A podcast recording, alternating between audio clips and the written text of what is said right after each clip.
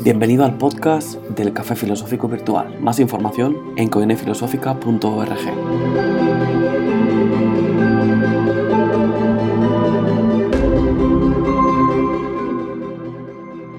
Bueno, como decíamos, eh, o como os decía al principio, el, tema que elegisteis, eso, que se suelen elegir al final de, las actividades eh, por votación, fue el de qué es la pasión. Y claro, pues abordar el tema de qué es la pasión nos lleva siempre a una manera de enfocar una, una definición, ¿vale? Entonces, lo primero que hice para elaborar el, esto que vais a ver ahora, que no deja de ser los textos que, con los que vamos a transitar, eh, es una definición. Pero antes de ir aquí, os recuerdo que normalmente en cada café filosófico tenemos lo que llamamos un disparador, ¿vale? El disparador no es otra cosa que un pequeño resorte, un, elemento, un aparato, un, texto, un vídeo, un audio, lo que sea, o una mera, una mera frase que nos ayude a posicionarnos desde un punto de vista.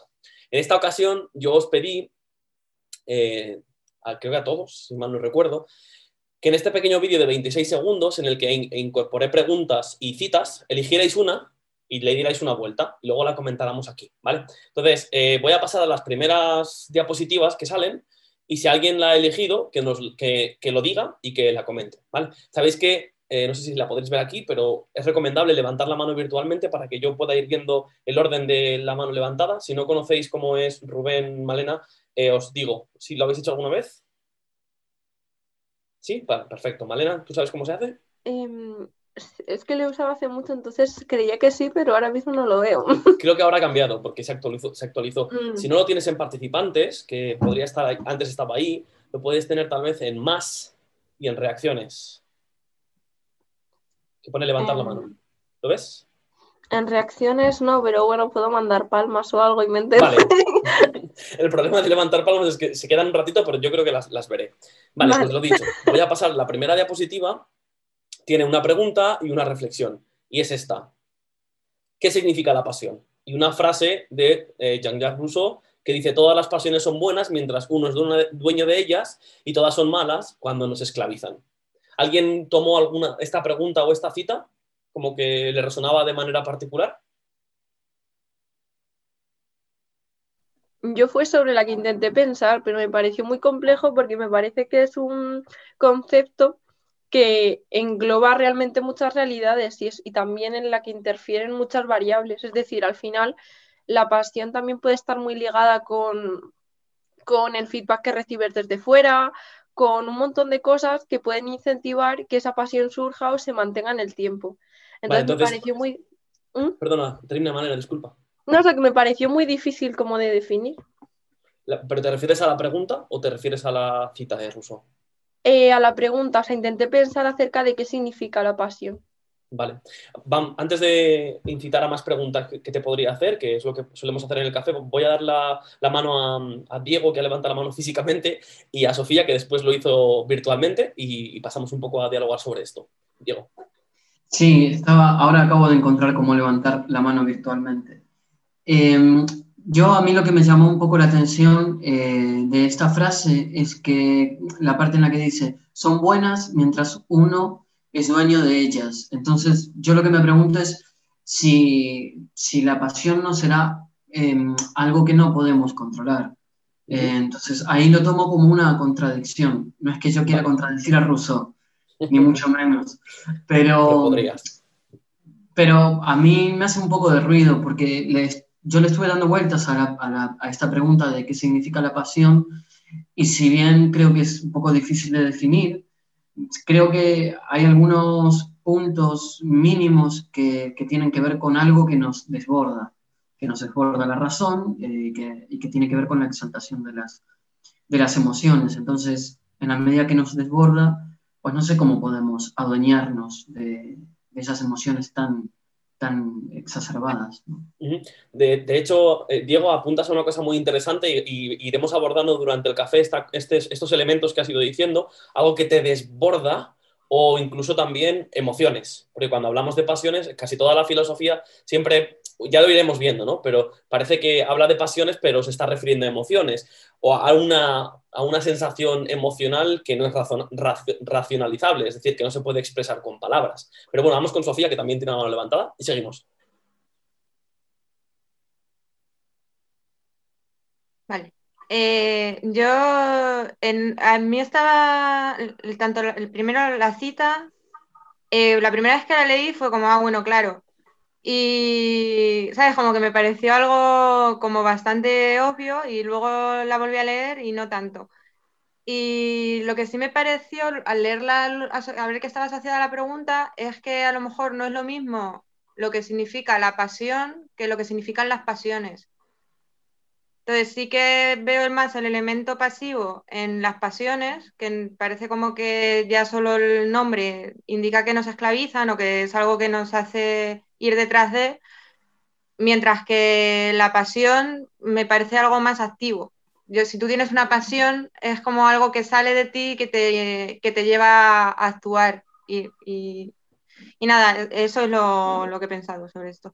Es, curioso, Sofía, porque yo no, yo no intentaba asociar una con la otra y de hecho por eso pedía una pregunta o una cita, pero me parece un ejercicio muy interesante que, las hayas, que, lo hayas vinculado, la pregunta a la cita, porque de hecho has, introducido un elemento que también es muy interesante y es el, el de hablar de pasiones como eso, eso también que un poco podríamos conectar con lo que decía Diego, ¿no? Algo que no es controlable, algo que, no, que te impulsa a hacer algo, sin embargo, como esta palabra es bastante compleja, como también ha dicho Malena al principio, eh, eh, podemos, ser, eh, podemos tener pasión por algo o dejarnos llevar por la pasión, que son dos términos distintos y la palabra ahí tiene connotaciones bastante diferentes, porque no es lo mismo que alguien se deje llevar por la pasión y cometa un crimen o que alguien tenga pasión por, los coches o por los jabones y, dedique su vida a ello. Entonces, la, cosa cambia, porque evidentemente parece que cuando yo tengo pasión por algo, puedo controlarlo un poco en, el sentido de ruso, pero cuando siento pasiones o cuando me dejo llevar por las pasiones,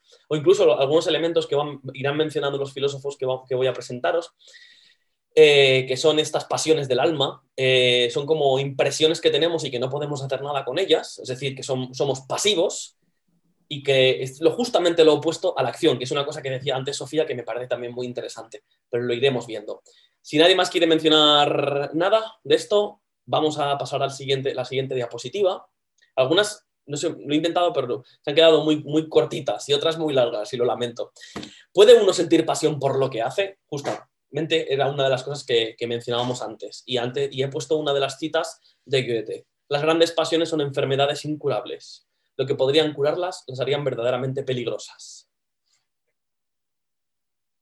¿Alguien que se sintiera atraído por alguna, por la pregunta o por la cita?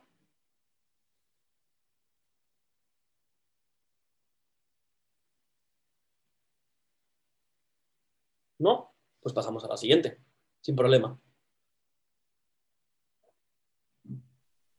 Yo, eh, Jorge, sí, perdona, perdón. Yo eh, con esa frase no me... Tengo que confesar que no entendí la segunda oración. Lo que podría curarlas las haría verdaderamente peligrosas. No, no entendí bien a qué hacía referencia. No, no sé si alguien tendrá alguna idea en esa dirección. A ver si Sofía acaba de levantar la mano. A ver si Sofía quiere echarte una mano en esto. No, que yo tampoco. Luego lo pensé y otra vez en relación a la pregunta, porque eso lo hice después, relacionarlas. Y digo, bueno, no sé, querrá decir como que lo que verdaderamente peligroso es a lo mejor como dedicarte a lo que verdaderamente te apasiona, porque entonces das lugar a algo muy grande, no sé, no lo entendí. Vale, Diana. Pues yo quería decir que sí, que efectivamente hay muchísimas personas que se casan con su carrera, la que sea, eh, sobre todo, pues si a lo mejor en el mundo emocional pues no están suficientemente satisfechos, pues hay muchísimas personas que eh, se vuelcan en, la carrera como una especie de sustituto del mundo emocional. Entonces, la pregunta esa de, de, ¿puede sentir uno pasión por lo que hace? Sin ninguna duda.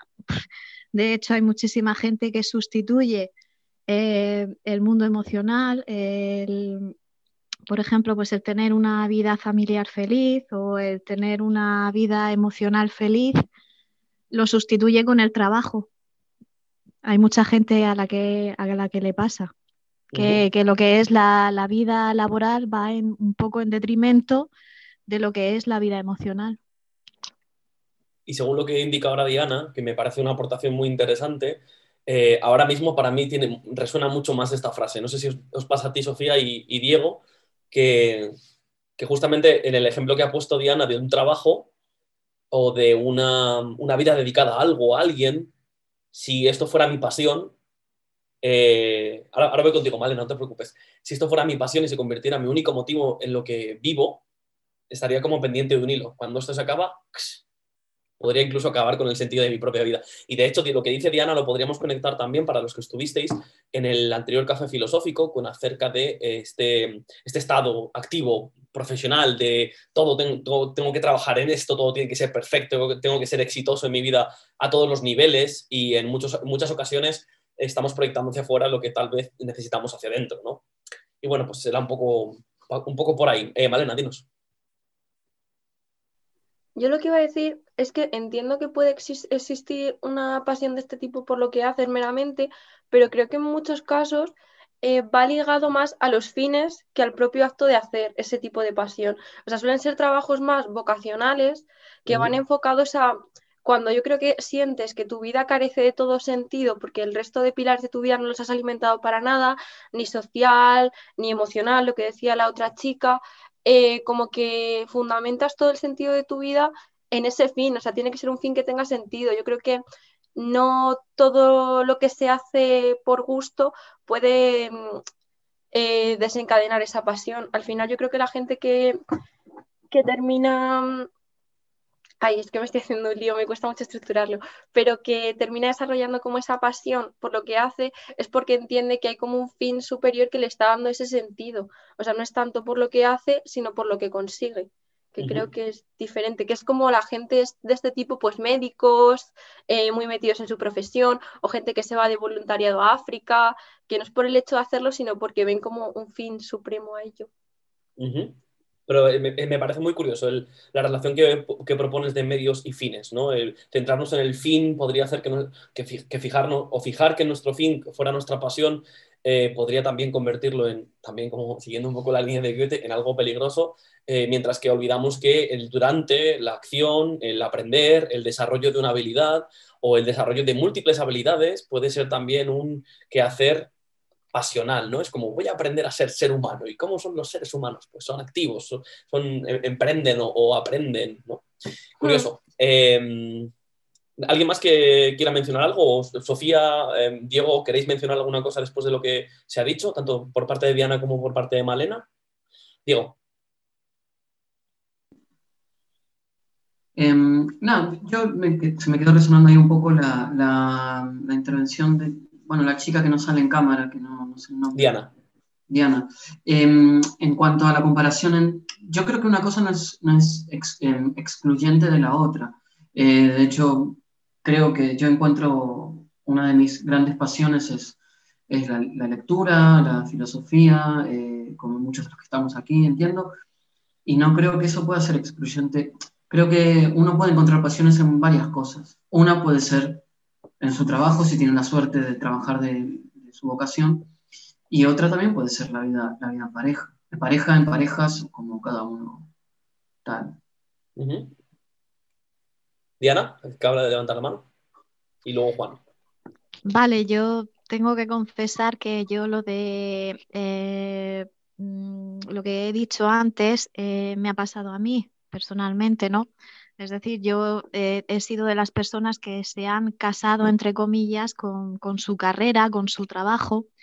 Y a mí uno de los problemas que yo tenía era pues que algunas veces pues veía pues eh, lo que es relacionarse con los demás pues lo veía incluso hasta como una especie de, de inconveniente, ¿no? Es decir, eh, era tanta la, quizá la ambición que yo tenía por evolucionar en la vida, por adquirir conocimientos, por hacer cosas en la vida, que simplemente el estar media hora tomando un café con, una amiga, pues eso yo lo en algunas ocasiones pues lo consideraba como un obstáculo, ¿no? Porque es que yo consideraba que mi amiga pues me estaba quitando tiempo para hacer otras cosas y cosas así. Entonces, pues bueno, pues eso era, hoy en día ya no me pasa, obviamente, pero sí que eh, cuando uno se deja llevar por la pasión de manera descontrolada, pues te pueden pasar estas cosas, ¿no? Que, a lo mejor eh, la relación con los demás, pues el tener amigos o y bueno, y lo de tener pareja ni te cuento, ¿no?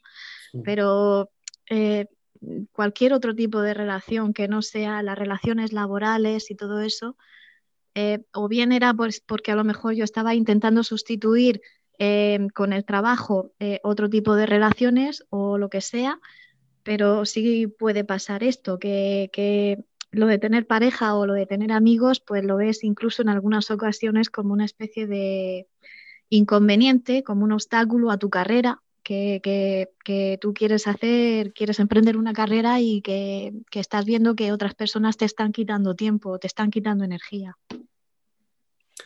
y de ahí, eh, de ahí que, que efectivamente hay que controlar un poquito la pasión porque se puede volver en tu contra. Ok, interesante posición. Eh, Juan, cuando quieras. Bueno, mm, en principio yo estoy completamente de acuerdo con que sí, que, puede, que se, puede sentir pasión por lo, que, por lo que se hace. Y yo creo que lo que hacemos al cabo del día está motivado en, muchas personas por, eh, por la pasión, ¿no? por, la, por, la, pasión de lo que estamos haciendo, por la actividad, por lo, por lo que es, la motivación básica de, nuestra actividad y en otras personas o en otro tipo de actividades está, está motivada por, la razón, porque hacemos un trabajo porque racionalmente pensamos que hay que hacerlo para ganar dinero o para simplemente porque lo necesitamos. Entonces, son, yo creo que son los, dos grandes motivadores, en cierto modo, de, prácticamente todo lo que hacemos, de alguna forma. No, no sé. Sí, sí, sí, y a lo largo de, la historia de la filosofía siempre se han encontrado esos dos opuestos, ¿no? Tanto lo mm. racional como lo, pasional, guion emocional. No te preocupes, Malena, que ya te he visto, te, doy la, mano ahora. Y esto va a ser un poco también eh, los pilares que vamos a ir viendo a lo largo de, la actividad, y es que por lo, por lo general siempre uno intenta, uno intenta decirse a sí mismo, siguiendo un poco el camino que nos ha descrito Diana, eh, no, no sigas lo, lo, pasional porque, o sea, la, razón viene a decirte cuidado con las emociones, que esto te puede, o cuidado con esta charla con esta amiga que te puede quitar tiempo para tu pasión, que eso es tu lado, tu, parte racional, ¿verdad? Y sin embargo parece que lo pasional siempre nos entronca porque somos seres humanos y es una característica propia del ser humano, el de las emociones. Malena, adelante.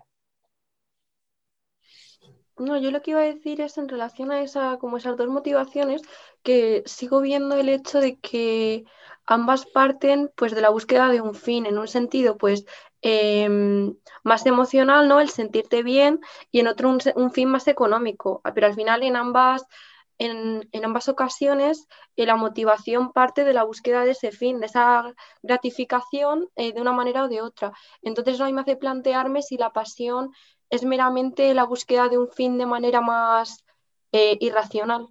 O sea, como mm, que tampoco es algo tan, tan elevado, como que al contrario.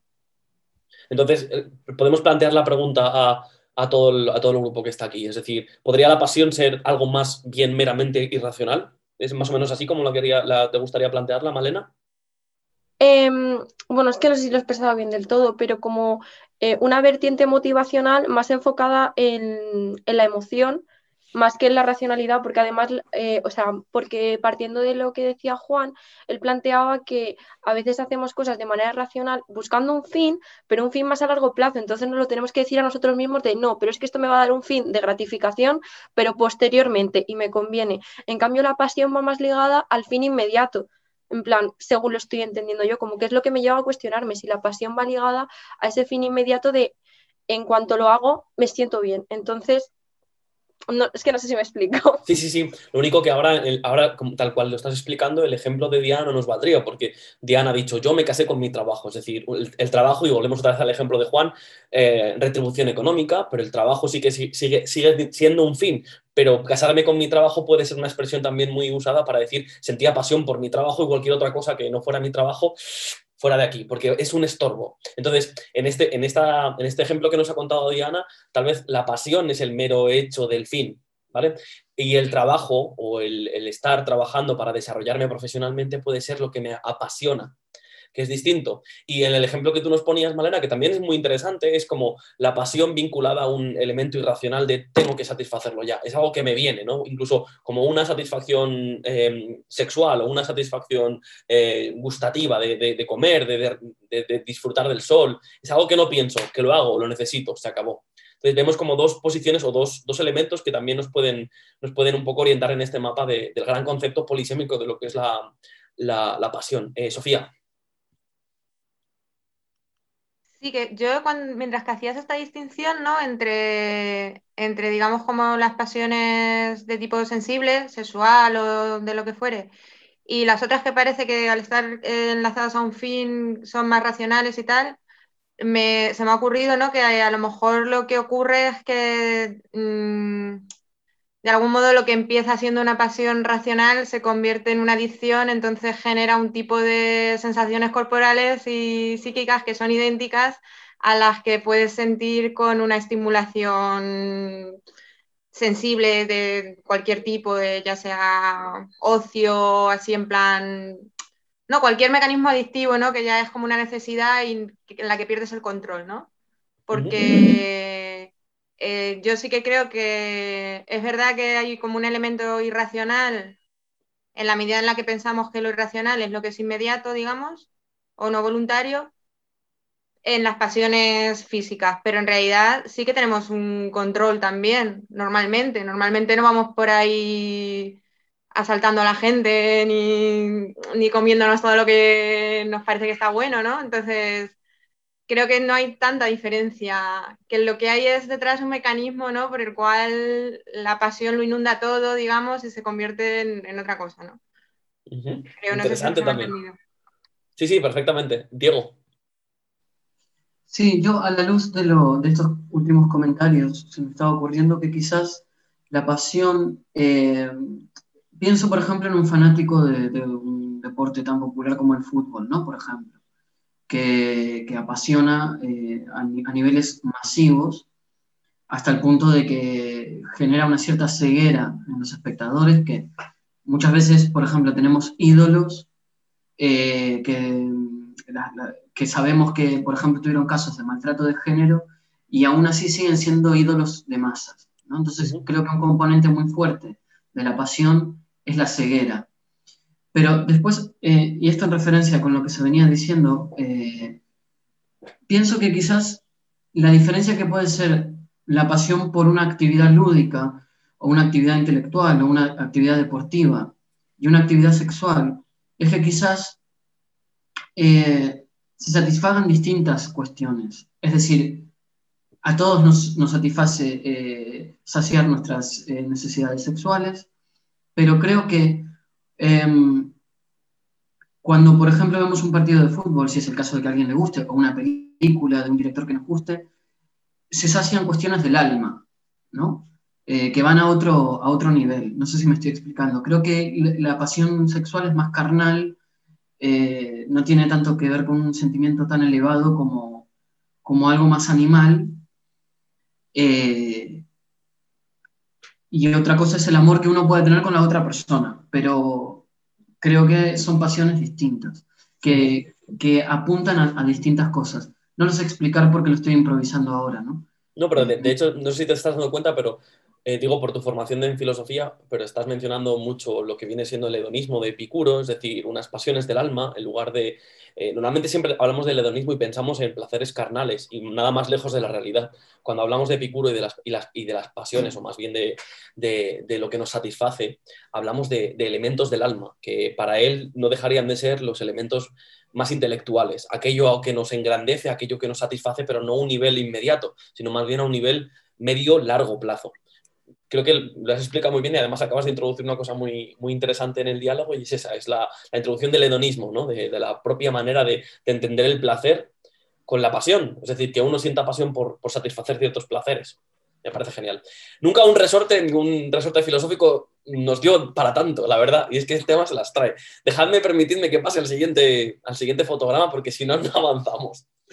Y es que además, eh, creo que estamos hablando y estamos, o sea, la siguiente pregunta nos lleva a algo que ya estábamos viendo. He de reconocer que la cita la he adulterado un poco, Simon Wilde no dice compasión, dice compasión, sin el guion, el guion es mío, pero, y lo he intentado durante la actividad, pero me ha costado bastante, ya lo veréis en la selección de autores, eh, introducir eh, mujeres filósofas o pensadoras a lo largo de, porque yo creo que eso lo debemos también, o la filosofía le debe también gran parte de su trabajo a, las mujeres que, estuvieron y no se, les indicaron. Entonces, como la compasión también es un, ya, veréis que la, palabra pasión y la palabra pazos, de sin pazos, en, de empático simpático, son palabras que, que, me rodean mucho. Me, lo siento, Simon Wilde, pero he decidido ponerte un guion ahí para, que, para intentar que veáis también ahí eh, otra frase distinta a la que tal vez ella quiso, quiso ver, ¿no? O tal vez no, tal vez la compasión pueda tener algo que ver con, ese pazos del alma del que mencionaba Diego hace un momentito,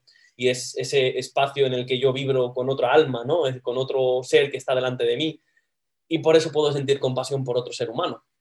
Pero bueno, la pregunta que yo había elegido aquí es, ¿se puede ser apasionado y racional? Y la cita de Simon Weil, la compasión es la forma más rara y pura de generosidad. ¿Alguien que le resonara esta frase o esta pregunta? Diana. Sí, se puede ser perfectamente apasionado y racional a la vez y puedo poner un ejemplo. En la historia, eh, pues un ejemplo, un personaje que ha unido las dos cualidades, pues es por ejemplo Hitler. Hitler fue una persona muy calculadora, muy fría, muy racional, pero a la hora de expresarse, de dar una charla en público, de arrastrar a las masas, de, detectar cuáles son los sentimientos de la gente para, convencerlos y llevarlos a su terreno, pues él lo hizo como nadie. Es decir, él era una persona que cuando iba a dar una conferencia o como se quiera decir, eh, una charla en público, él era muy, muy apasionado, muy, pero su, cabeza era totalmente analítica, totalmente fría, totalmente calculadora. Entonces yo pienso que una cosa no, no excluye a la otra. Se puede ser las dos cosas perfectamente. O sea, entonces sacarías de la persona la parte calculadora o de estrategia ah, y la parte apasionada, pues esta que de entrega por los demás o tal vez de, pasión por lo que uno dice o de creerse sus propias palabras, ¿no? En el caso del dictador. Eh, Juan.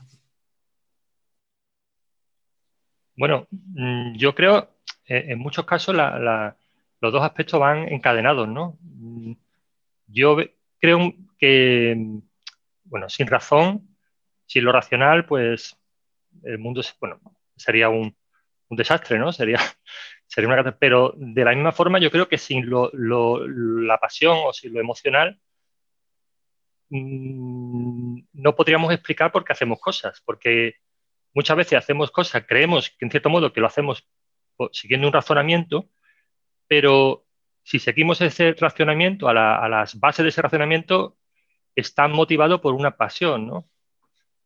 Em, no sé, muchas veces hacemos cosas porque pensamos que, bueno, pues mm, sigo mi razón, esto haciéndolo algo de esta forma, em, no voy a hacer, por ejemplo, daño a la gente, pero todo, todo ese tipo de acciones mm, parten de que tengo una pasión por, por, ser parte de, la sociedad, ¿no? O del grupo, o de... No sé, para mí la pasión muchas veces es la base de, la mayoría de cosas que hacemos. Vale.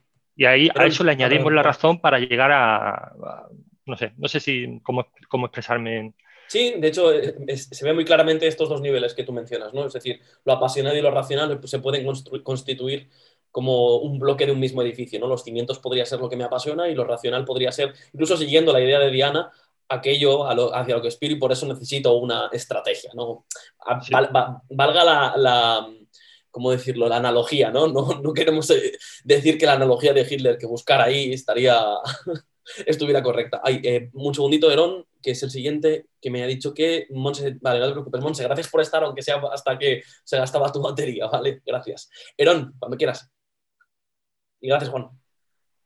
Sí. Em, en principio, hasta ahora estábamos todos pensando que la pasión es una cosa individual y hasta hace dos intervenciones, las dos últimas intervenciones, solo han hecho referencia a una perspectiva más amplia. Entonces, voy a abrir un melón, por dejarlo a estar, y es eh, que tú de forma racional puedes inducir pasión en otros, por ejemplo, en el caso de Hitler, pues usando propaganda. Tú puedes, donde antes no había ningún tipo de pasión, puedes hacer que aparezca. Y además es muy sutil y muy interesante y muy útil, porque la gente va a percibir como que la pasión es suya, pero en realidad el que ha puesto la semilla es otra persona.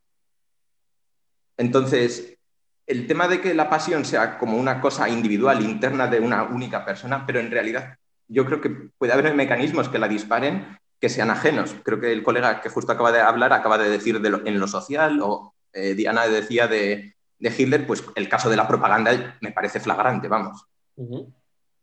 Y es un, caso muy interesante de inducción a la pasión por parte estratégica de quien quiere venderte la moto. Sofía.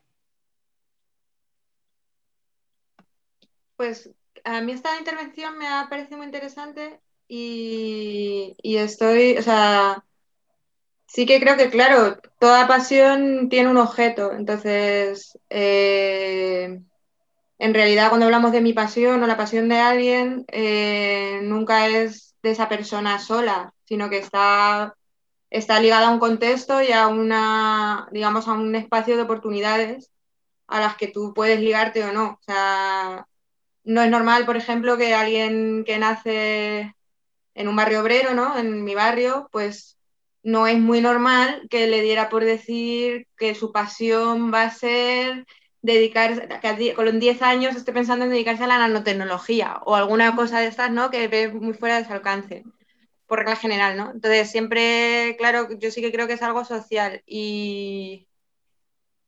Y antes también, me, y que tiene que ver con esto, ¿no? Es eh, con el tema de la compasión, ¿no? Que, sería más sentir con el otro, que también es sentir con lo otro, a veces, ¿no? Entonces, eh, ¿hasta qué punto se puede ser apasionado sin... Bueno, sí, sí se puede, claro, o sea, porque se puede ser apasionado y no tener compasión ninguna, porque estás tan dentro de ti que no sales, ¿no? No sé. Pero la hipótesis me parece, así solo como para plantearla, me parece muy interesante. ¿Hasta qué punto no se puede, se, puede ser apasionado sin tener cierta compasión, sin tener cierta empatía?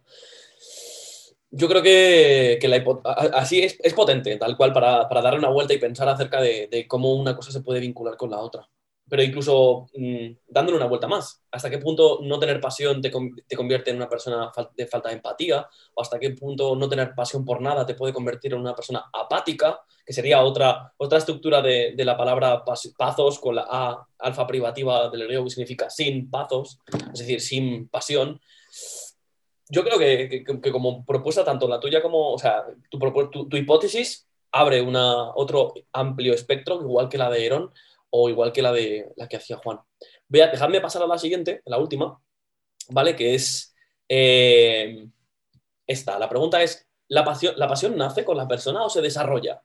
Y de nuevo otro, otra cita de otra filósofa, de Emily Marquis Duchatet, que dice, el amor al estudio es la pasión más necesaria para nuestra felicidad. Es una fuente de placer inagotable. La repito otra vez.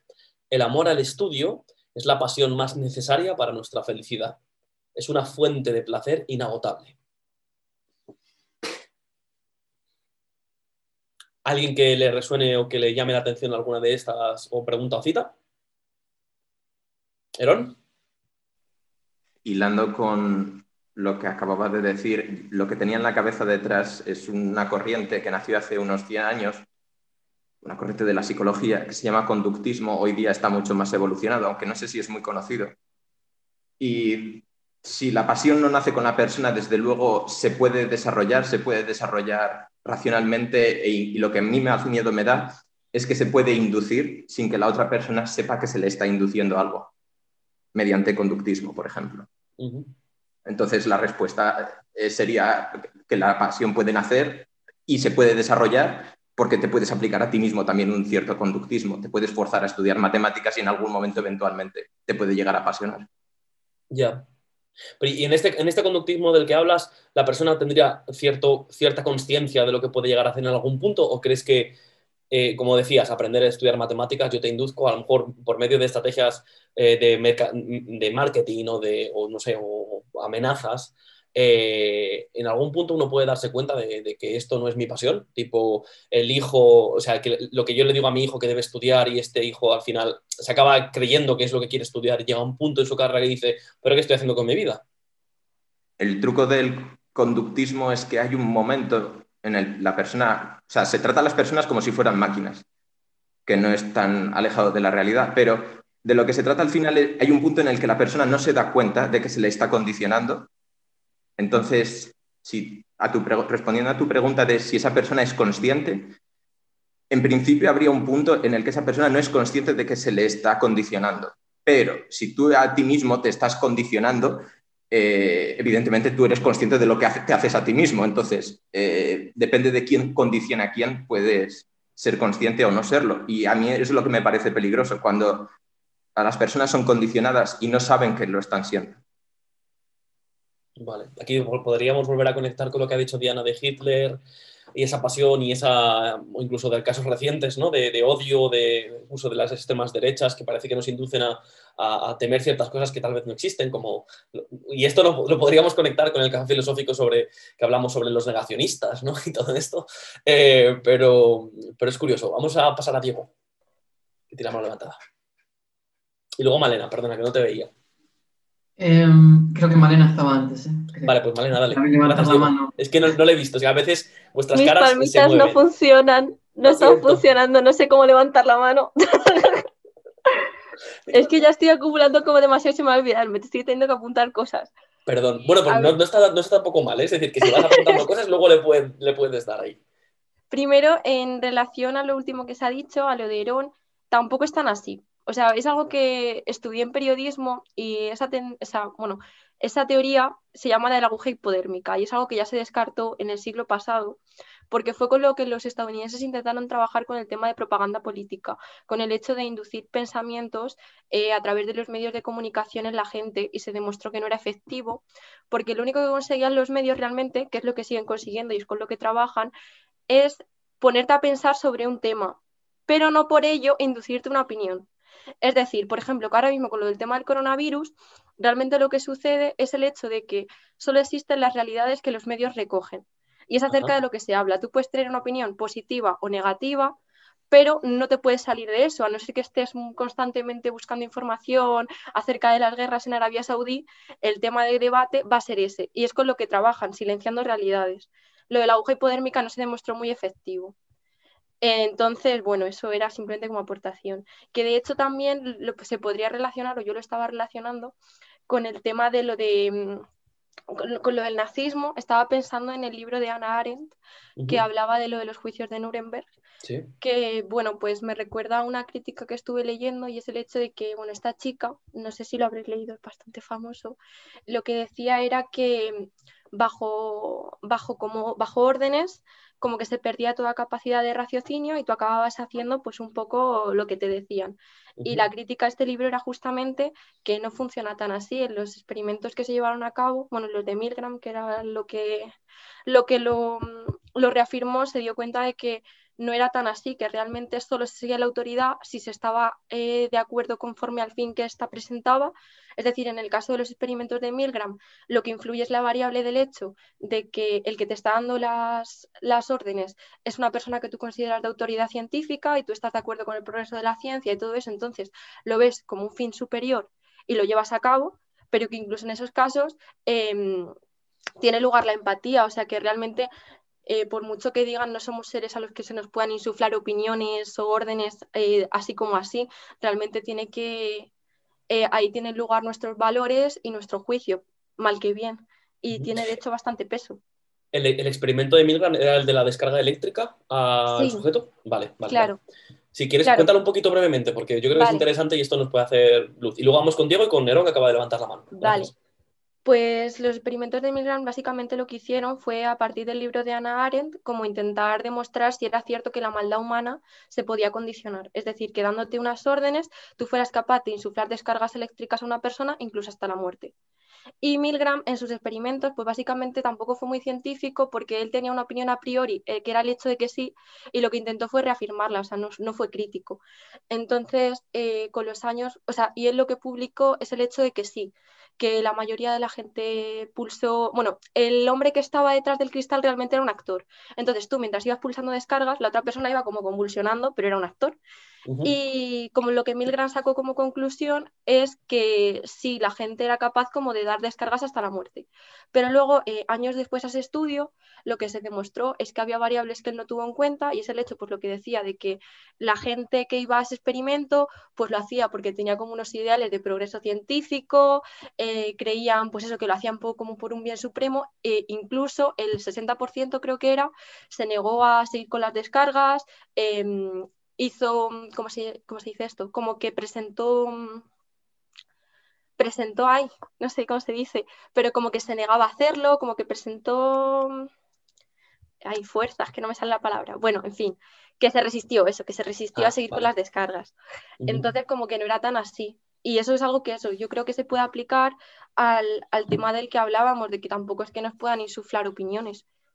Y lo que iba a decir también, em, que esto, bueno, va más relacionado al tema anterior, eh, que era lo de... Mm, eh, vale, lo que lo ha dicho Sofía con el tema de que mm, en un barrio pobre, ¿no? Pues a lo mejor tu pasión no es la nanotecnología. Y también a esta pregunta, con lo de si la pasión nace con la persona o se desarrolla, yo creo que si no es en su mayoría, en gran parte, la pasión se desarrolla porque al final creo que va muy ligada al conocimiento. Yo es que es algo que experimenté, pues eso, cuando estaba estudiando periodismo, yo me metí en un doble grado con comunicación audiovisual simplemente por rellenar, pero a mí era algo que nunca me había llamado la atención, ni muchísimo menos y sin embargo, según iba aprendiendo, como que te enseñaban a analizar las películas, y todo lo que había detrás, y al final, pues quieras que no, eh, también cómo te lo comunican y, cómo eres tú capaz ya de responder ante ese audiovisual, pues te va generando, no sé si pasión, pero algo muy parecido, porque ya lo ves de manera diferente. Entonces creo que sí, que también la pasión va muy relacionada con el conocimiento que tú tienes de esa materia. Interesante, gracias Malena por las dos aportaciones, muy interesantes las dos. Y vamos, a, vamos con Diego, que lo habíamos dejado antes ahí y luego Herón y Juan. Sí, eh, bueno, aquí se abrieron como dos vías, por lo menos que yo voy. Uy, dos. Dando. Varias, muchas. Ah, hay muchas más, pero bueno. Sí, está bien, está bien. Está cosas que quería apuntar. Una, em, a ver, una en relación con. Antes nos preguntábamos si. No, no, me quiero ir de lo que estaba haciendo referencia Herón y Malena, pero por hacer un apunte de lo de antes nos preguntábamos si, alguien que no es capaz de sentir empatía se podría ser apasionado. Yo creo que no, y no soy facultativo, no soy psicólogo ni psiquiatra, pero creo que no porque entiendo que, por ejemplo, un psicópata es alguien que está desconectado de sí mismo y al estar desconectado de ti mismo, no puedes sentir lo que es que algo te, apasione. Sí que puedes sentir quizás eh, rellenar un vacío, pero no algo que te apasione, que eso te puede hacer sentirte humano, ¿no? Un psicópata creo que está como completamente desconectado de todo y por eso puede torturar a alguien sin sentir el más mínimo remordimiento, creo. Y por otra parte, eh, recogiendo un poco lo que decía Herón, eh, yo, y en este como micro debate que se dio entre la postura de Herón y Malena, yo creo que, que sí, que estoy un poco con Herón en que quizás no se pueden inducir pasiones, pero sí se pueden condicionar pasiones. En el sentido de que eh, no solo los medios de comunicación nos acotan la realidad para que veamos un determinado aspecto y todo el resto de la realidad quede fuera, sino que, por ejemplo, recogiendo un poco a, las investigaciones de Bourdieu en relación con el concepto de, de violencia simbólica, él, vio que en la comunidad de la Cabilia, en el norte de Argelia, por ejemplo, él lo analizó desde un punto de vista muy eh, antropológico, ¿no? Y decía que desde muy pequeño se dio cuenta que es algo que también ocurre en nuestras sociedades, los ciudadanos y las ciudadanas, las personas, nos vemos condicionados por distintas instituciones, que primero la familia, que es el primer núcleo de socialización, después la escuela, que refuerza un poco la moral eh, familiar, la iglesia y como una, supra, una suprainstitución el Estado. Entonces, que todas, digamos que actúan eh, en, conjunto para de alguna manera sí condicionarnos en una determinada visión de la realidad. Y esto, por ejemplo, en las investigaciones feministas, eh, que, por, que, por, ejemplo recoge Kate Millett en el contrato en la política sexual, eh, habla de que las vocaciones sí que eh, están de alguna manera disgregadas, ¿no? Entre mujeres y hombres. no todos, pero normalmente se da que los, hombres elegimos algunas carreras para estudiar y las mujeres otras. Y, a veces yo creo que esto se puede ver en el hecho de que muchos varones reprimimos muchas cosas que no entran dentro de la heteronormatividad. Ahora estamos en nuevos tiempos y muchas mujeres reprimen muchas cosas que también no entran en, su heteronormatividad como mujer. Entonces, no creo que la cultura determine las pasiones, pero sí que entran en juego muchísimos mecanismos políticos, institucionales, educativos, mediáticos, que condicionan a veces muy fuertemente eh, qué es lo que a uno le gusta y qué es lo que a uno no, no le gusta. Vale. No voy a hacer ninguna intervención porque tenemos tres manos pedidas y vosotros mandáis. Herón, Juan y Sofía. Lo mío va a ser muy breve, simplemente por, por ser, eh, haber sido interpelado. Evidentemente la propaganda hoy día no es como la de hace 100 años. Si de repente una avioneta pasara por encima de tu ciudad y tirase panes envueltos en un papel con la bandera de España y pusiera arriba España, pues probablemente te preguntarías, vaya propaganda de mierda. Pero si esto es la portada del New York Times del 4 de abril de 2018, que seguro que a todos os suena, el escándalo de Cambridge Analytica eh, después de, o durante las elecciones, bueno, antes de las elecciones de Estados Unidos, cuando salió Trump y de y de Reino Unido. Eh, eh, en el momento se sabía, pero tardó un tiempo en saberse. Bueno, el titular del New York Times es revelaciones de la consultora contratada por Trump de cómo eh, usó datos privados de millones de personas de Facebook para, y digo literalmente porque me ha encantado, para levantar pasiones a ambos lados del Atlántico. Han utilizado directamente la palabra utilizar datos analíticos para crear set, set off, para crear pasiones. Entonces, la propaganda hoy día sigue existiendo y sigue teniendo una utilidad y tiene un precio y funciona. Ese básicamente era mi punto. Estoy con, por todo lo demás muy de acuerdo con Diego. Gracias. Vale. A ti. Eh, Juan. No, eh, también estoy de acuerdo con Diego y solamente brevemente lo que yo pienso sobre la, pregunta que se hace en esta... Eh, aquí es que, bueno, lo que nace realmente es la predisposición de cada uno hacia, hacia ciertas pasiones, quizá de forma innata, genética, y después eh, en la vida eh, existen esos condicionamientos, esos, condicionantes, esa influencia y en muchos casos esas pasiones que se contagian. Contagio es, yo creo que es fundamental. Simplemente, simplemente eso. Muchas gracias, Juan. Vamos con Sofía. Pues veréis, yo creo que, o sea, he ligado como varias cosas que se han dicho. Eh, no sé quién ha, quién ha sido, pero hay alguien que ha respondido a la pregunta de que si puede haber pasión sin compasión y ha dicho que siempre tienen que estar unidas y me ha convencido.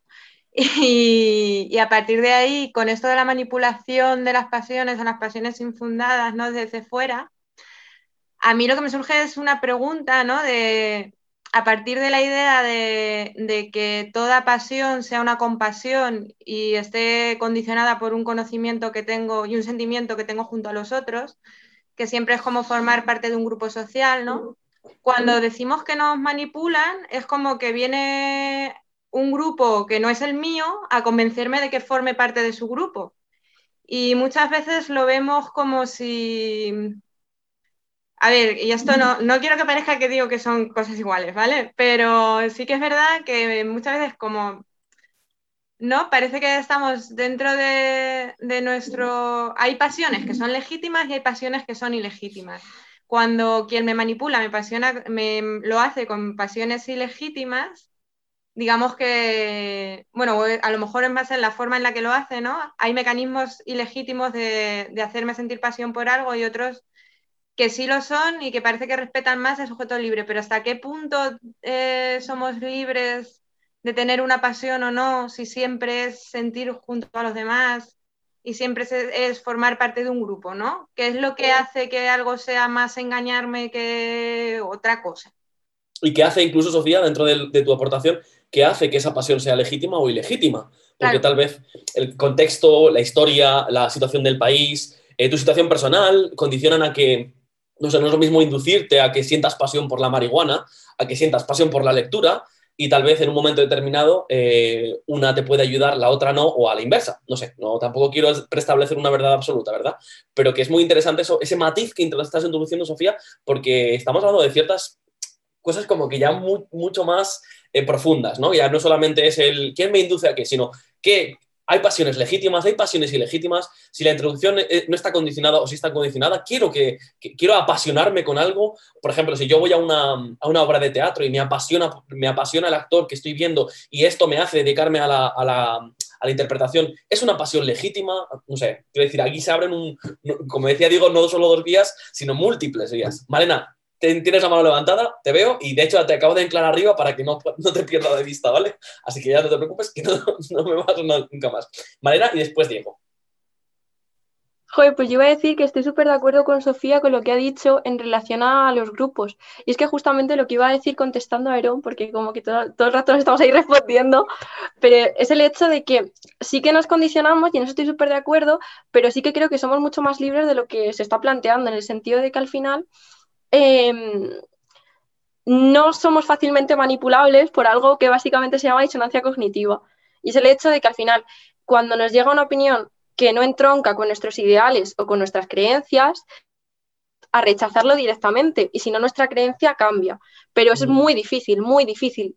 Entonces, lo que, bueno, básicamente lo que quería decir es el hecho de que al final, y es, bueno, lo que es que yo solo he estudiado medios, pero en relación a los medios, lo que se, veía en la carrera es el hecho de que por, leer un periódico de Vox no te vas a volver de Vox, al contrario, vas a generar más rechazo por disonancia cognitiva. En plan, la manipulación no se puede ejercer sobre un público que piensa de manera contraria a ti, sino que al contrario, la gente lee lo que le refuerza y es lo que le gusta leer, no lee opiniones que le crean disonancia. Entonces, eh, la manipulación me parece relativa porque al final nosotros somos los que elegimos, aunque luego, por ejemplo, si yo soy de izquierda, si leo un periódico de izquierdas, posiblemente me esté manipulando y me esté insuflando opiniones que no tenía yo en principio, pero las voy adaptando porque casan con lo que yo creo.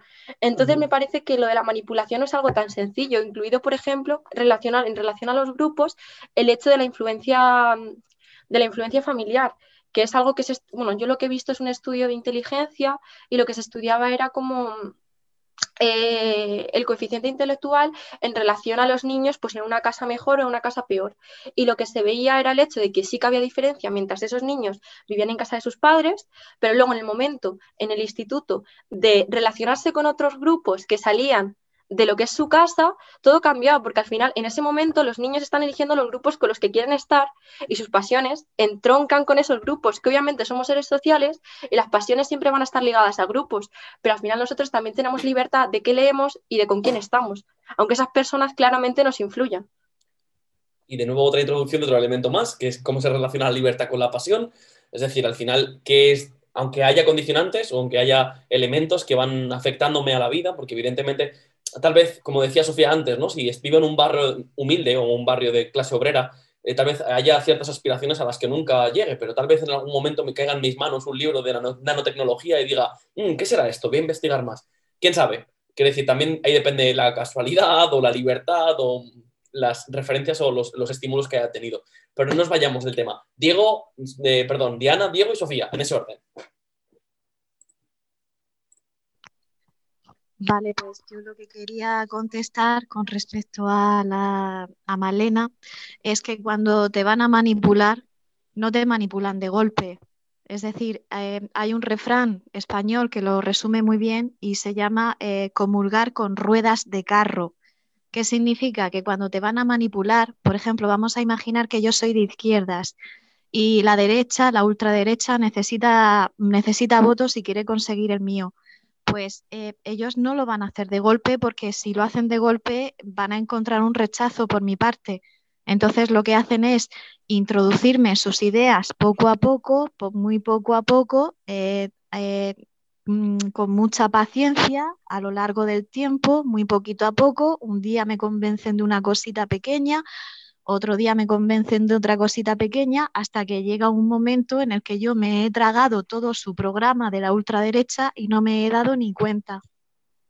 Entonces todo esto sí que se puede hacer muy bien a través de las redes sociales, que son los que conectan pues, con la gente joven, o a través de, eh, pues de, aplicaciones para el móvil también, incluso a través de periódicos que te saltan en el móvil.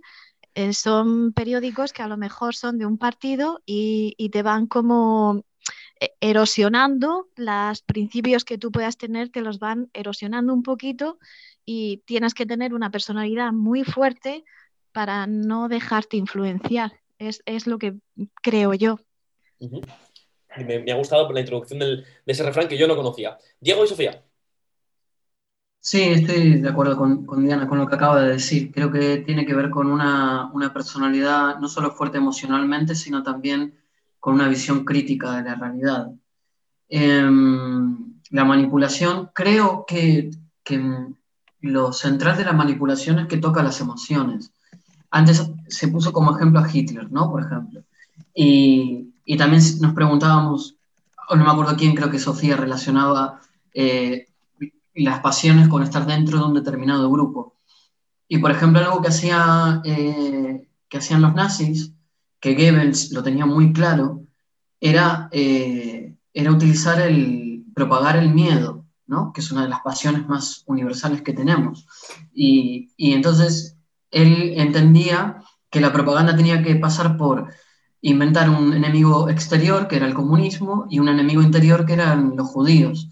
Entonces, de esa manera eh, se generaba, se, bueno, se alentaba a que el grupo estuviese todo unido. De hecho, yo creo que si no hubiese sido a través de las pasiones, no hay manera de exterminar a 6 millones de judíos en tu país y que no te enteres. Eh, creo que el miedo estaba completamente instalado.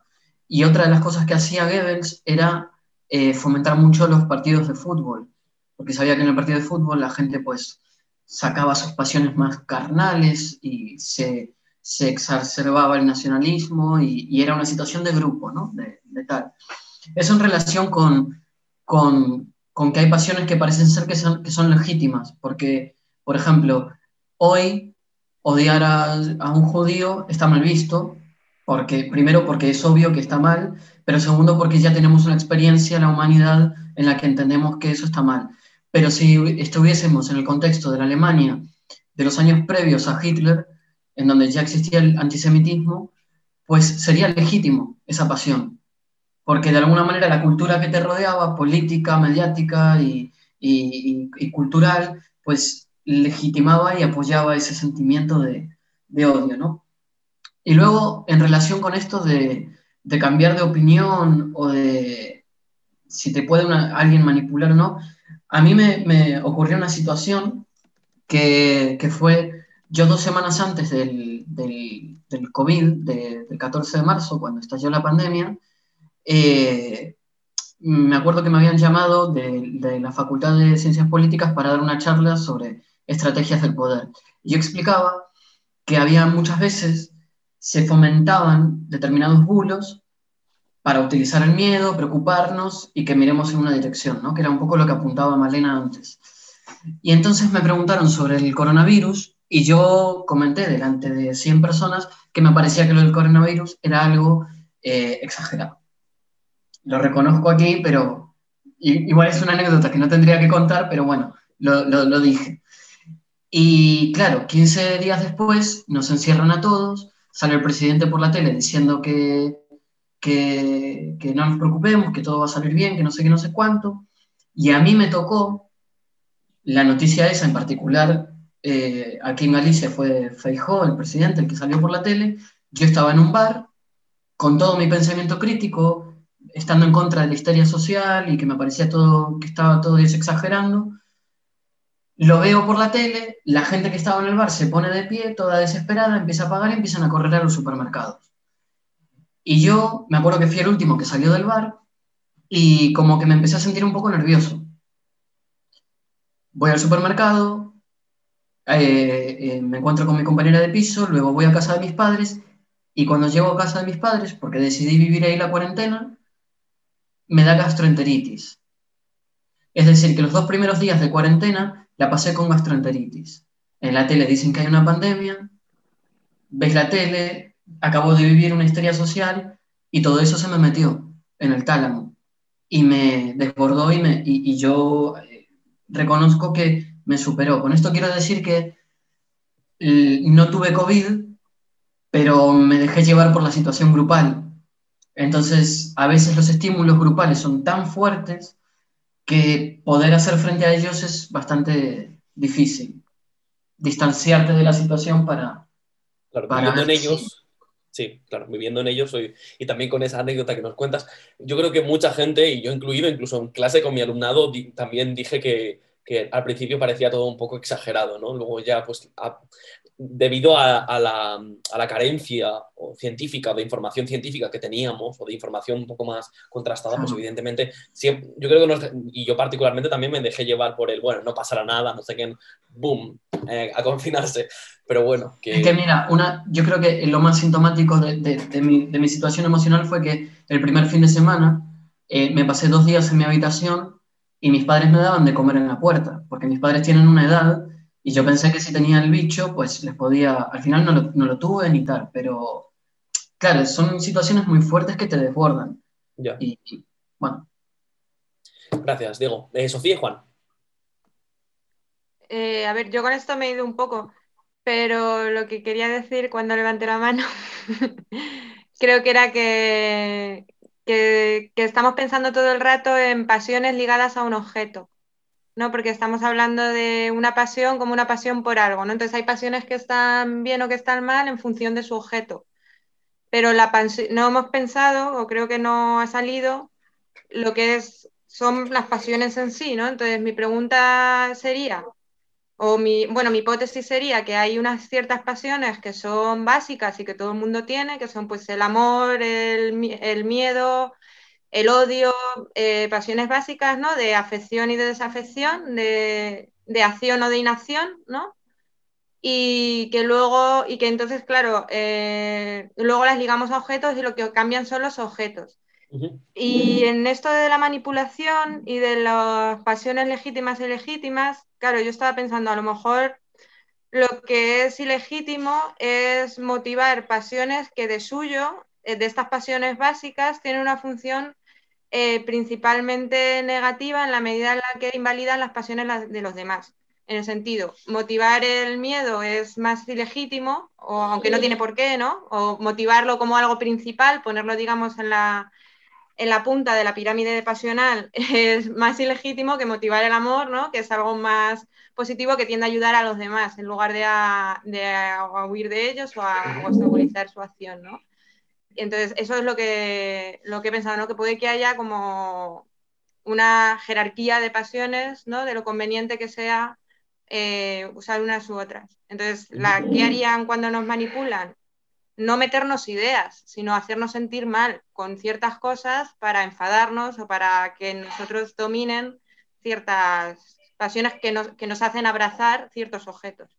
Y esto me, me, resuena un poco con, la idea de la culpa cristiana, ¿no? El, concepto de culpa que tanto hemos tenido como sociedad judío-cristiana, un elemento de culpa que nos ha acompañado tanto en nuestras acciones. Pero has apuntado muy bien, Sofía, que es verdad que eh, no tenemos que perder de vista que tal vez el, objeto puede ser la pasión en sí, no la pasión por algo, que las pasiones son emociones, y decíamos al principio, y que muchas de ellas, como tú indicabas, pueden ser... Em, más adecuadas o más inadecuadas, pero también, como antes decíamos, según el contexto, la historia, tu vida personal, los, las normas sociales en las que vivamos, porque, porque puede haber, por ejemplo, hasta hace no mucho, eh, y seguramente os resonará más de uno y una, que eh, se hablaba del onanismo, de la masturbación, como una cosa no solamente pecaminosa, sino además eh, enfermiza. Es decir, te salen granos, te quedas ciego, etc. Y, esto también fue asociado un poco socialmente a cuidado con tus acciones porque te pueden llevar por, el lado oscuro. Y no hablo de, Star Wars, sino hablo de, otro, otro lado oscuro. Pero perdonad que, que, Juan tiene la mano levantada y aquí mandéis vosotros y vosotras. No, muy, muy brevemente. ha habido varios ejemplos sobre eh, pasiones que, bueno, que tienen un componente de manipulación, de condicionantes, de política.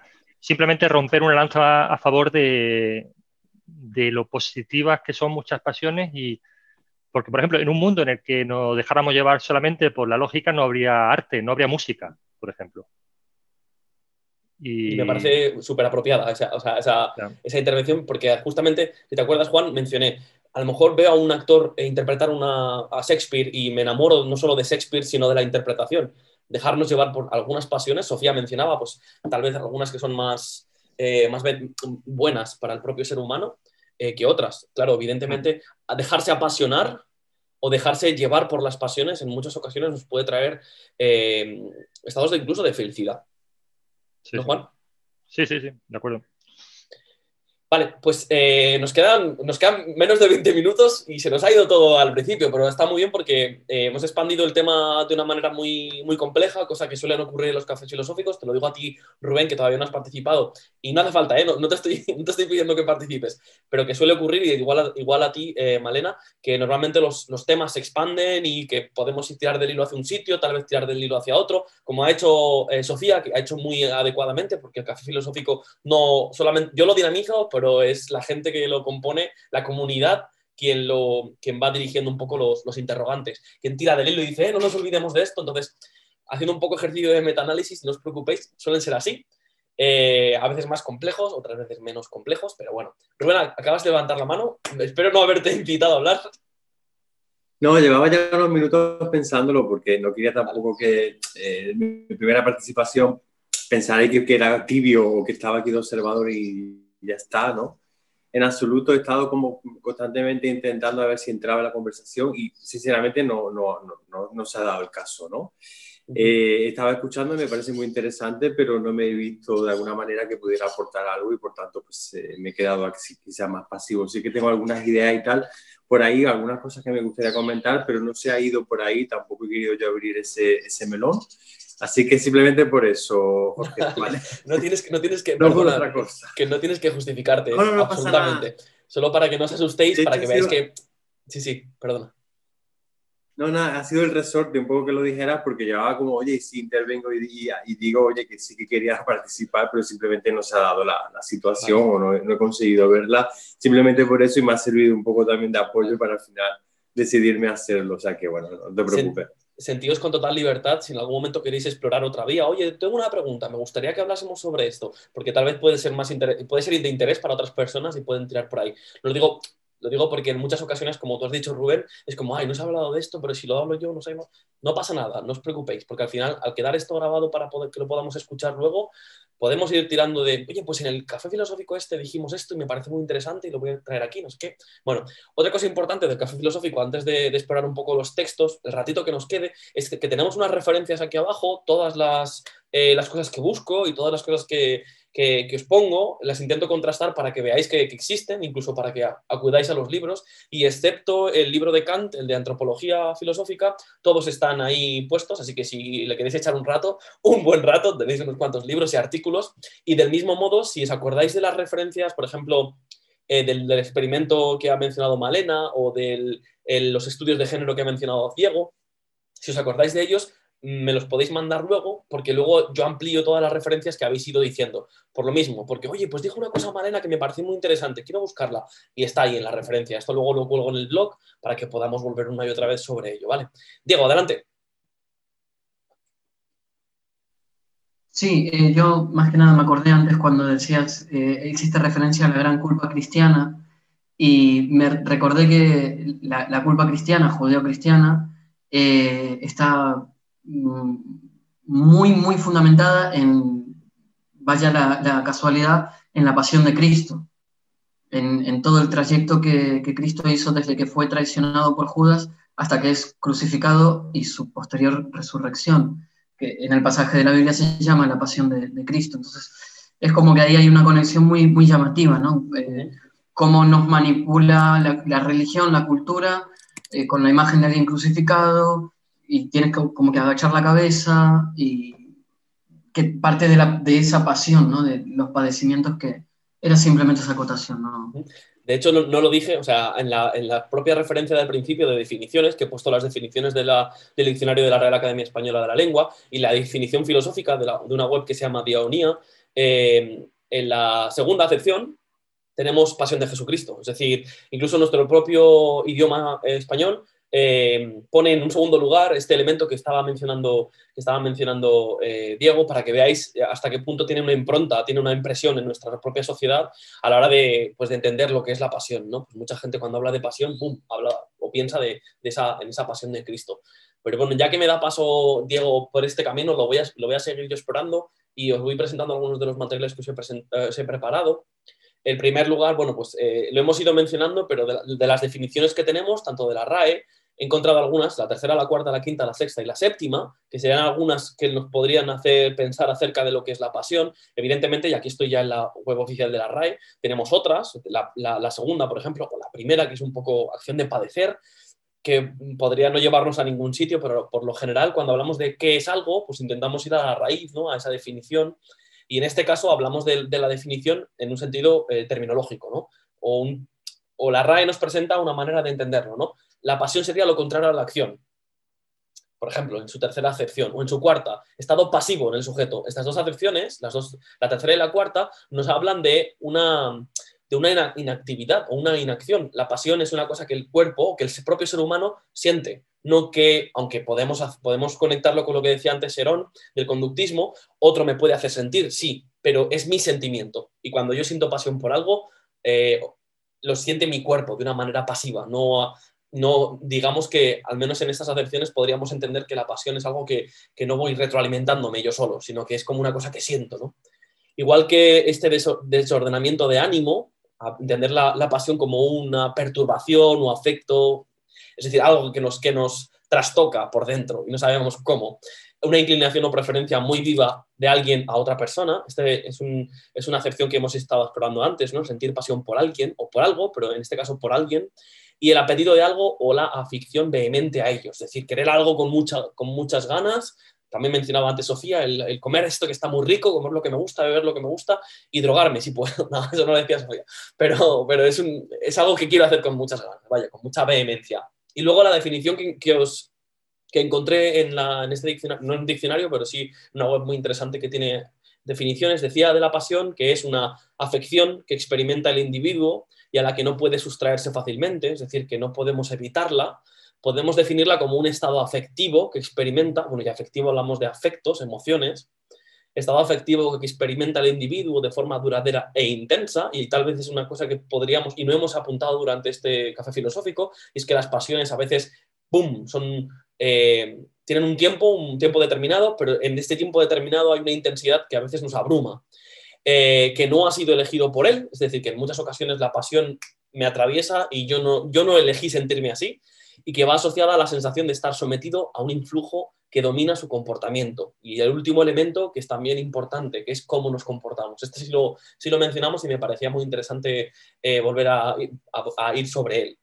Cuando hablamos de, la pasión, tenemos que centrarnos en un autor por antonomasia, aunque a partir del siglo XVII y XVIII eh, las emociones o este racionalismo versus empirismo que os sonará de, segundo bachillerato y secundaria eh, ya estaba latente, pero Descartes es el que tiene este escrito tan hermoso y tan bonito que se llama Las pasiones del alma.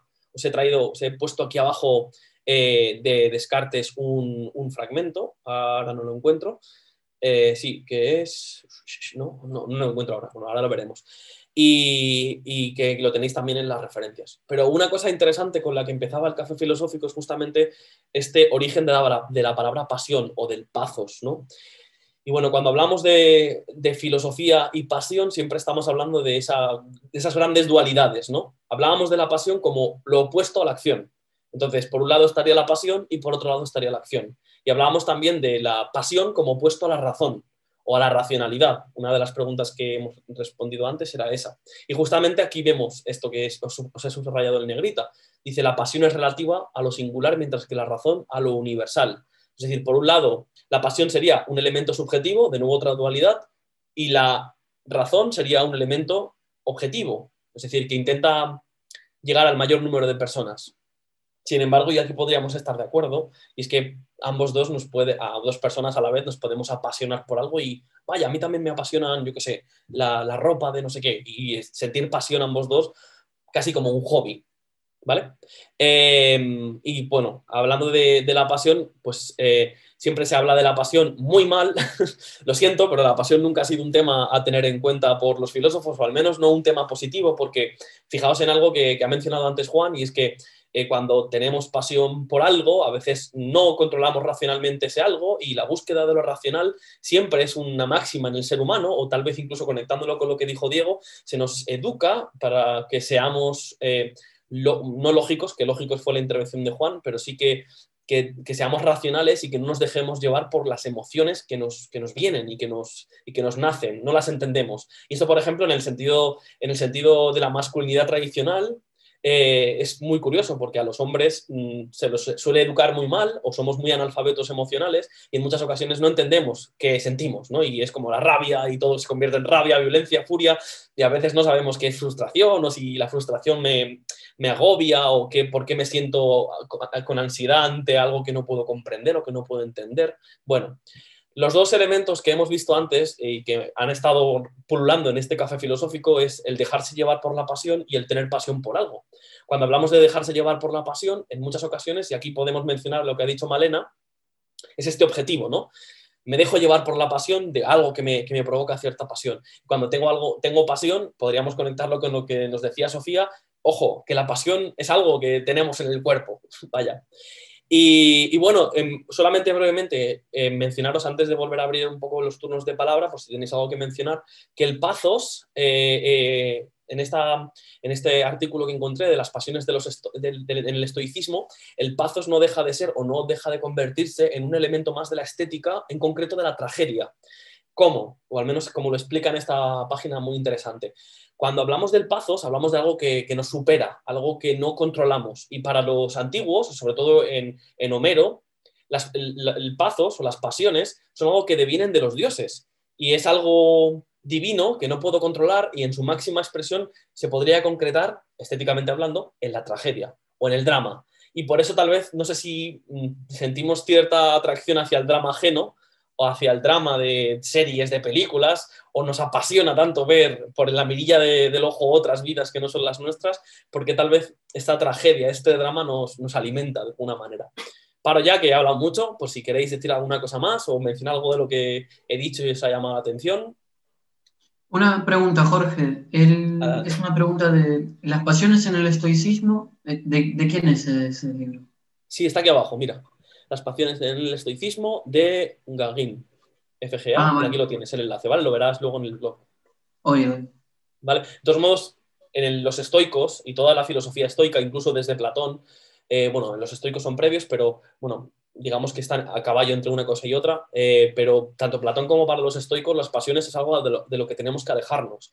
Las pasiones son un engaño, son aquello voluble, aquello que nos, que nos moldea y que está fuera de nuestro, de nuestro control. Y cuando hablamos de control no estamos hablando de otra cosa que no sea de la razón.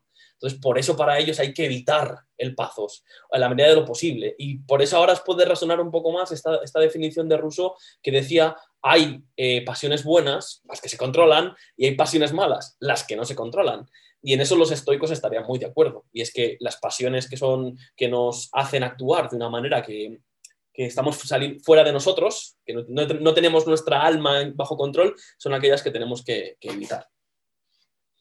¿Algo que mencionar, comentar? ¿Os he dejado ya callados para siempre?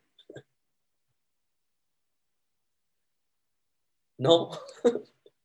bueno, una excepción, porque es verdad que hemos hablado de que hay algunos filósofos que entienden las emociones, las pasiones, no de, una manera tan negativa. Es el, propio Aristóteles el que, el, que la, el que la trata de manera, de manera más científica. O sea, cuando hablamos de pasiones, eh, y cuando hablamos de, la relación de Platón con Aristóteles, pues evidentemente Aristóteles, ha dicho grosso modo, es el primer científico de la historia, o protocientífico. Y, él las trata no de una manera tan negativa, sino que él las va enumerando de una manera que, Sofía nos invitaba a hacer antes, por ejemplo, con el dolor, con el amor, y para él, el, o sea, la alegría sería también una de las pasiones, para él la pasión central sería justamente el amor.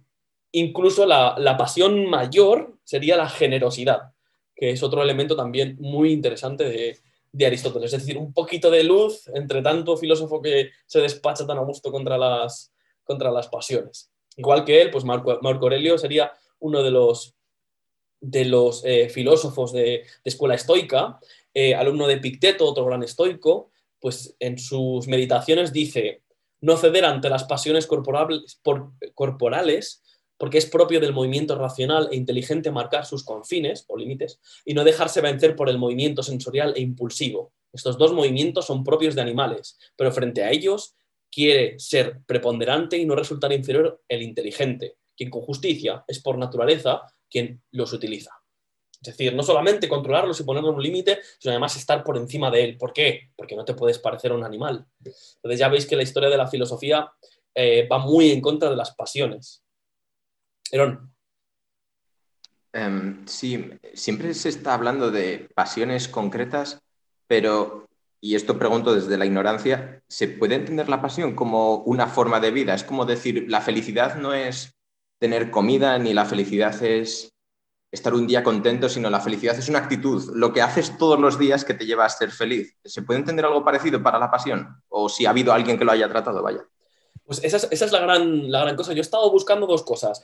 Eh, filósofos que hablen bien de la pasión, no he encontrado, o a lo mejor me ha costado más porque habla, sobre todo, el único que he encontrado un poquito más cercano a la pasión es Ricot, que es un filósofo que ya, estamos en el siglo XX, y habla de la pasión o de las emociones como, como unidas a la corporalidad, que es una cosa que, hemos, que ya se menciona más recientemente, y es que no podemos no sentir, porque el cuerpo es parte del cerebro y el cerebro del espíritu, entonces una cosa va con la otra pero a lo mejor Sofía y Diego, que sí que tienen formación en filosofía, me pueden ayudar ahí. Yo particularmente me he encontrado. La segunda cosa que me ha costado encontrar en este tema han sido mujeres, han sido filósofas. He buscado por, por muchos lugares, pero que hablaran de la pasión solo citas. Así que bueno, seguiré, seguiré buscando porque al final estas cosas es eso. Eh, Diego y Sofía. Eh, yo creo que quizás eh, un filósofo que pudiéramos tener en cuenta a la hora de tratar las pasiones desde otro lugar es a Nietzsche, cuando cuando habla de la destrucción, no dice de construir porque él no utilizaba ese concepto, pero de alguna manera sí que, Nietzsche lo que viene a plantear es que la filosofía occidental y la cultura occidental, desde eh, Platón, Aristóteles, eh, Sócrates, Platón y Aristóteles, como que el carácter más eh, natural del ser humano, como que se vio un poco marmado por toda esta filosofía de la razón, de lo apolíneo y, y, Nietzsche quiere rescatar lo dionisíaco ¿no? de, la, de, la, cultura occidental. Creo que, un poco respondiendo a la pregunta de, de Herón, creo que podría ir por ahí. Eh, un, quizás un libro podría ser el Zaratustra, pero no sé si para iniciarse, no, no, no lo sé. Ya, la cosa de con, con Nietzsche es tan caótico su, en su manera de escribir y tan poético y tan hermenéutico, es decir, que todo Nietzsche se puede interpretar, es difícil llegar a un... Voy a intentar describir la pasión, no, él le va un poco a saco con todas las emociones, pero sí que es cierto lo que dice Diego, que, que es Nietzsche el, el, primero que intenta decir, cuidado que toda la cultura que nos han vendido en Occidente es una patraña y tenemos que empezar a pensar de otra manera. Pero bueno, eh, Sofía y Diana.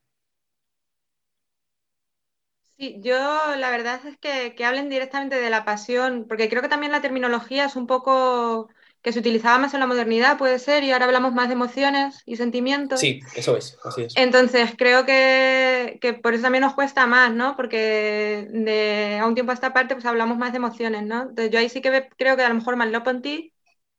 Ah, Merleau-Ponty, claro, sí. Y lo que es toda la filosofía humanista, de la psicología humanista también puede estar, no sé si Eric Fromm tenga algo también, porque que hable directamente es que no lo sé, sé que está yeah. muy en la Eric, línea, ¿no? Ernst Bloch también... ¿Quién, perdón? Ernst Bloch, lo que pasa es Ajá. que Ernst Bloch es, eh, vamos, yo de donde he leído sobre esto es en el, el principio de esperanza, que son como 1500 páginas, entonces no es como para recomendarlo así, porque sí.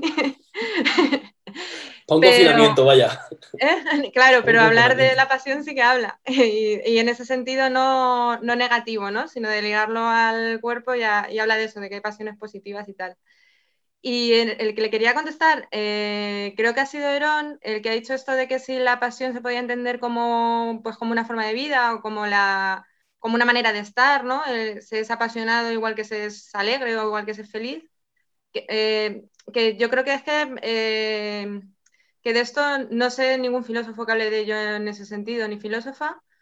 Lo que sí sé es que hay mucha propaganda, digamos, mercantil o, o mucha ideario social que sí que va en esa dirección, ¿no? Porque tienes que sentir pasión por tu trabajo, tienes que cuando vas a una entrevista de mierda, tiene que apasionarte lo que vas a hacer de mierda porque tiene que ser así, ¿no? Entonces, sí que hay una idea de que hay que ser apasionado con lo que haces y que hay que sentir esa pasión. Entonces, sí que es como la idea de la pasión de, por el tener interés, ¿no? Tener interés, pero por, pues eso, muchas veces de una manera muy falaz, ¿no? Muy de, pues, por lo que sea. Entonces, ser apasionado es estar vivo, eh, creo, vamos.